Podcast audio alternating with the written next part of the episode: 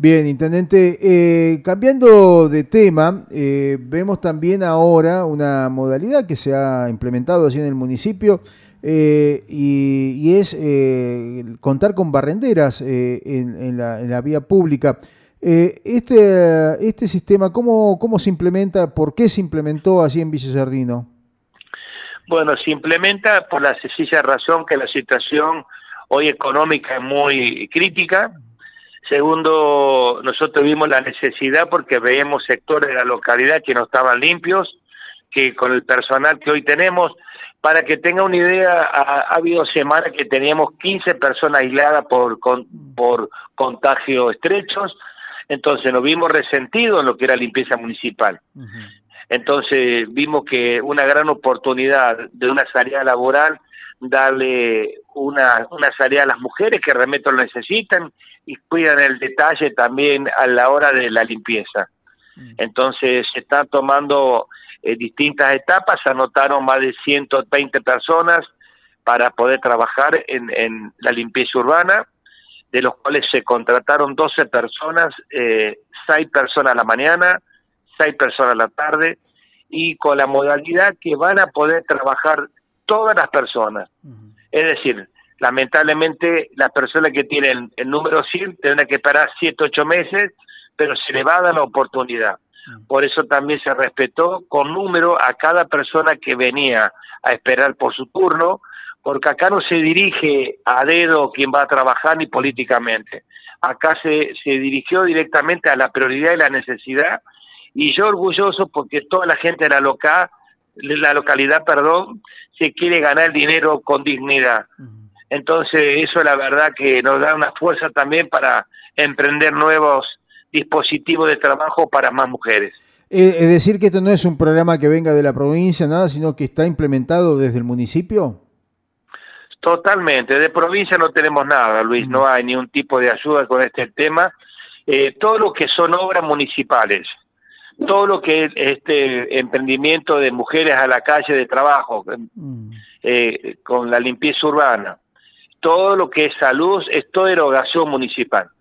Bien, eh, intendente, primero tengo que decirle que eh, es importante destacar que cuando uno pasa por la, por la calle, por la Avenida San Martín, por Diagonal Belgrano, ve a las mujeres trabajando sin ningún tipo de problemas. ¿eh? Este, me parece que hay una alta eficiencia allí con, el, con, esa, con esa tarea, ¿no?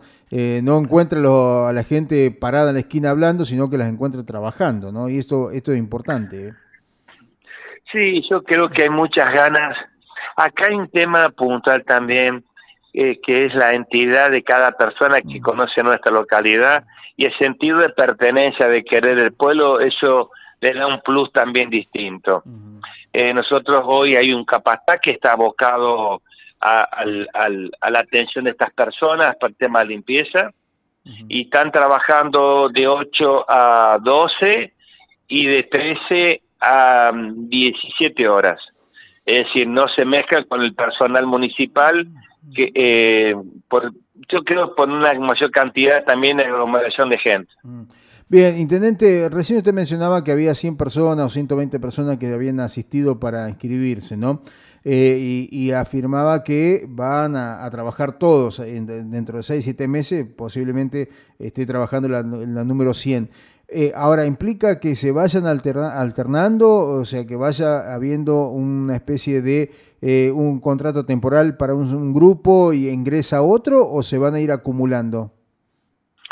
No, la idea es ahora entró a trabajar del número 1 al número 12. Sí. El otro mes va a trabajar del número 12 al 24 mm. y el 24 al 36 así eh, repetitivamente. Ah, bien. Lo que pasa que, que es una cuestión de respeto a todas las personas que fueron. Ahora, eh, si uno llama a una persona que estuvo y está trabajando, bueno, se llamará la que sigue. Ah, bien.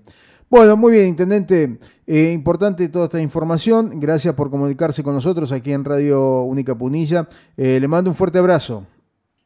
Bueno, Luis, también un fuerte abrazo. Un saludo a la gran audiencia esto el programa. Hasta luego.